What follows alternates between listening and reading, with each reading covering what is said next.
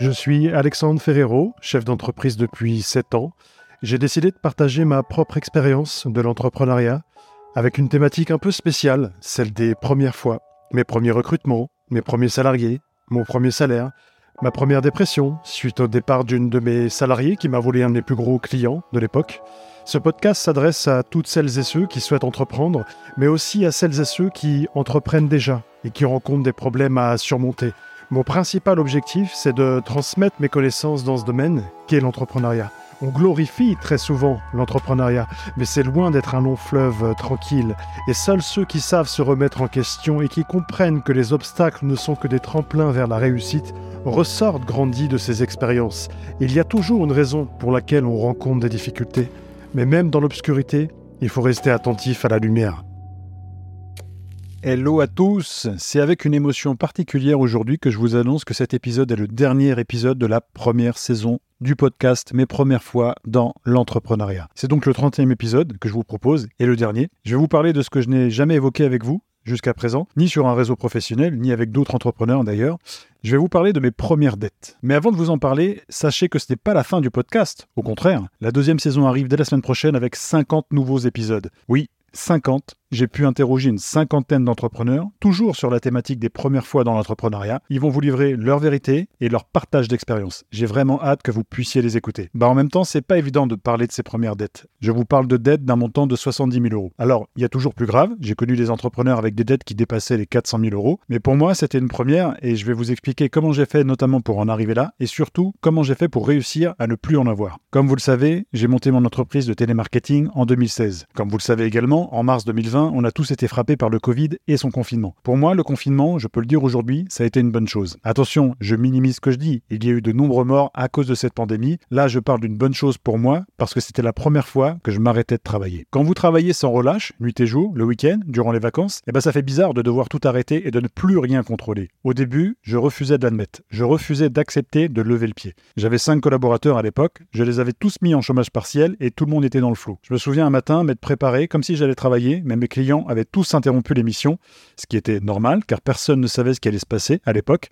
J'ai finalement, avec beaucoup de mal, accepté ce confinement. J'ai commencé par apprécier mes journées avec un bon petit déjeuner tous les matins, ce que je ne faisais quasiment jamais quand je travaillais comme un acharné. J'ai commencé à lire beaucoup. Alors je lisais déjà pas mal à l'époque, mais là je suis passé à 2-3 heures par jour. Je commençais même à regarder des séries Netflix. Alors ce n'est pas que je suis fan de cette plateforme, c'est que c'était la première fois que je regardais ou que je prenais en tout cas le temps de faire autre chose que travailler. Ce n'était pas évident, mais j'ai commencé à apprécier ces moments. Et puis, je commençais à être de plus en plus détendu. Je commençais à comprendre ce qui était important pour moi. On était dans l'appartement de ma compagne à l'époque, et pour la première fois, je commençais à penser sérieusement à m'installer avec elle et à faire des projets. Mais ma situation était toujours la même. Je ne me payais pas très bien, je privilégiais toujours le confort de mes salariés et j'investissais énormément pour eux, ce qui est tout à fait normal d'ailleurs. Mais là, pour la première fois, je prenais conscience que je devais commencer à penser à moi. J'ai eu beaucoup de mal à rentrer cette idée dans ma tête et je me suis même trouvé égoïste d'essayer de le faire. Mais ça faisait 4 ans que je travaillais comme un acharné. Je réglais des problèmes humains au quotidien, j'avais certains salariés qui ne s'investissaient plus à 200%, tentaient systématiquement de comprendre pourquoi, en discutant, en essayant de trouver des solutions, mais rien n'y faisait. La période du Covid, elle était floue et personne ne savait vraiment ce qui allait se passer. Moi, j'échangeais entre-temps avec certains salariés par téléphone pour prendre des nouvelles. Certains me disaient qu'ils réfléchissaient potentiellement à partir et d'autres qui ne savaient pas vraiment ce qu'ils allaient faire. J'étais dans l'incertitude et je me disais, je vais devoir encore batailler pour trouver de nouveaux collaborateurs et ça va être beaucoup d'énergie. Bref, j'en ai eu assez j'ai décidé de continuer à développer mon entreprise seul et à commencer à penser à moi pour ma vie de couple et notamment pour commencer à gagner de l'argent. Si au bout de 4 ans d'investissement avec votre société, vous ne gagnez pas correctement votre vie, alors ça ne sert à rien de continuer. J'ai décidé de reprendre mon entreprise tout seul, mais ça allait me coûter très cher. J'avais dans l'idée de proposer des ruptures conventionnelles, mais certains salariés ne l'envisageaient même pas. Ils s'étaient tous concertés entre-temps pour avoir le même discours et demander à mettre mon entreprise en liquidation dans le but d'obtenir un licenciement économique. Ce qu'il faut savoir, c'est qu'en cas de licenciement économique, les primes sont plus importantes en général qu'une rupture conventionnelle. Ils voulaient donc protéger leurs arrières, ce que je peux comprendre, mais ce que je ne comprenais pas, et ce que je ne comprends toujours pas, c'est qu'ils n'ont pas pensé à tout l'investissement que j'avais effectué en tant que petit patron ces dernières années, sans même pouvoir vivre correctement. Je suis donc rentré dans une bataille de négociation avec eux pour les convaincre d'aller vers la rupture conventionnelle. C'était quasiment mission impossible, mais moi, durant le confinement, j'avais pris le temps de me reposer. J'avais les idées claires. J'avais mis en place des mantras me permettant d'atteindre mes objectifs. Mes mantras étaient si ancrés en moi que rien ni personne ne pouvait m'empêcher d'atteindre mes objectifs. J'ai toujours respecté mes collaborateurs et même ceux qui m'avaient dit à ce moment-là Votre entreprise peut couler, j'en ai strictement rien à foutre. Je suis resté solide, je leur ai donné ce qu'ils voulaient en matière d'indemnité, certains 5 000 euros, d'autres entre 8 et 9 000 euros, mais ils n'ont pas obtenu de licenciement économique.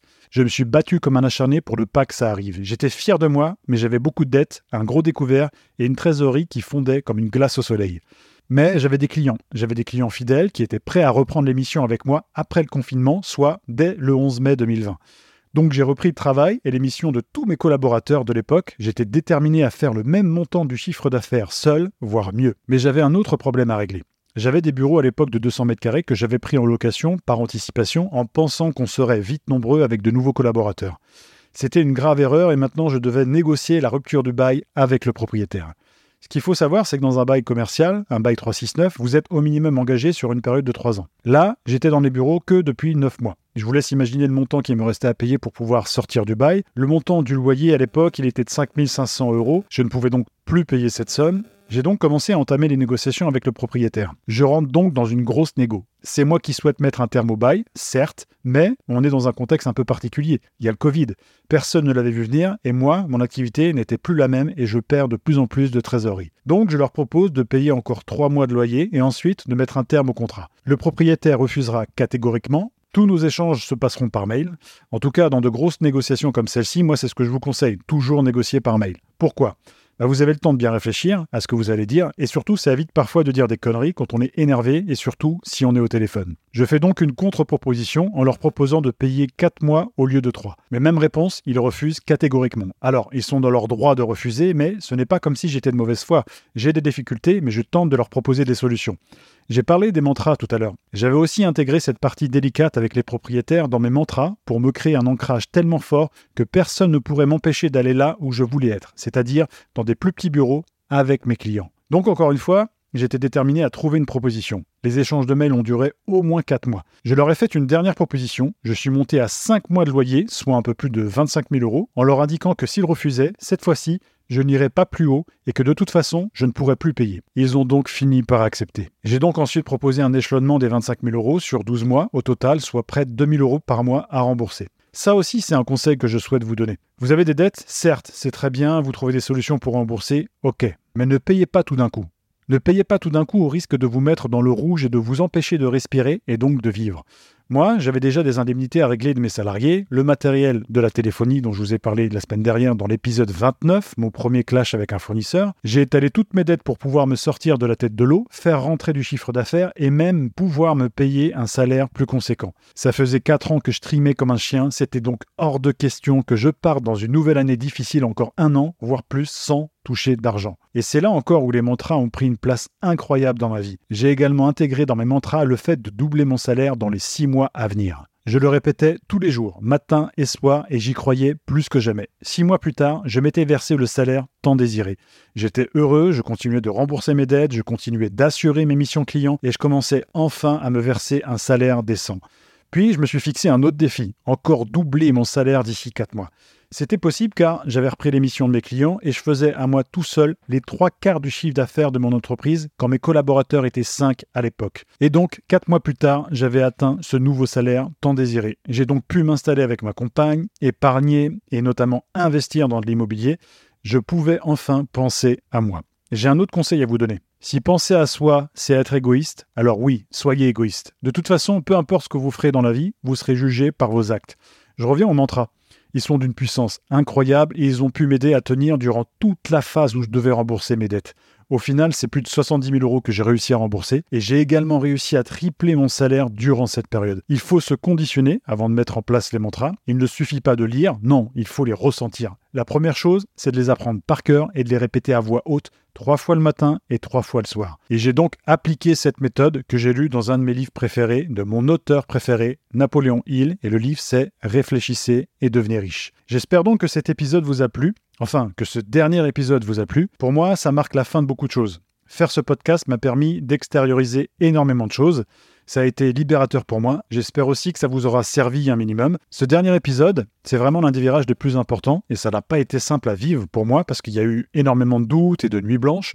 Mais quand on finit par y croire et s'accrocher, on arrive quasiment à tous les coups à atteindre ses objectifs. Vous l'avez compris, c'est le dernier épisode de la saison 1, mais pas de panique, moi je vous dis à la semaine prochaine pour la deuxième saison avec de nouveaux entrepreneurs qui vous parleront également de leur première fois. Et là, pas de chichi, pas de tabou, ils vont vous parler avec toute la transparence d'un véritable entrepreneur et pas d'un entrepreneur qui vous fait croire qu'on peut gagner 10 000 euros par mois en se brossant les dents et en ne travaillant que deux heures par mois. Non, je parle pas de ces entrepreneurs-là. J'espère donc que cette deuxième saison vous plaira. Abonnez-vous, partagez l'info. L'idée, c'est de faire grandir cette communauté authentique et de délivrer des messages avec de vraies valeurs. Encore merci pour votre fidélité et à la semaine prochaine pour la deuxième saison. Salut tout le monde.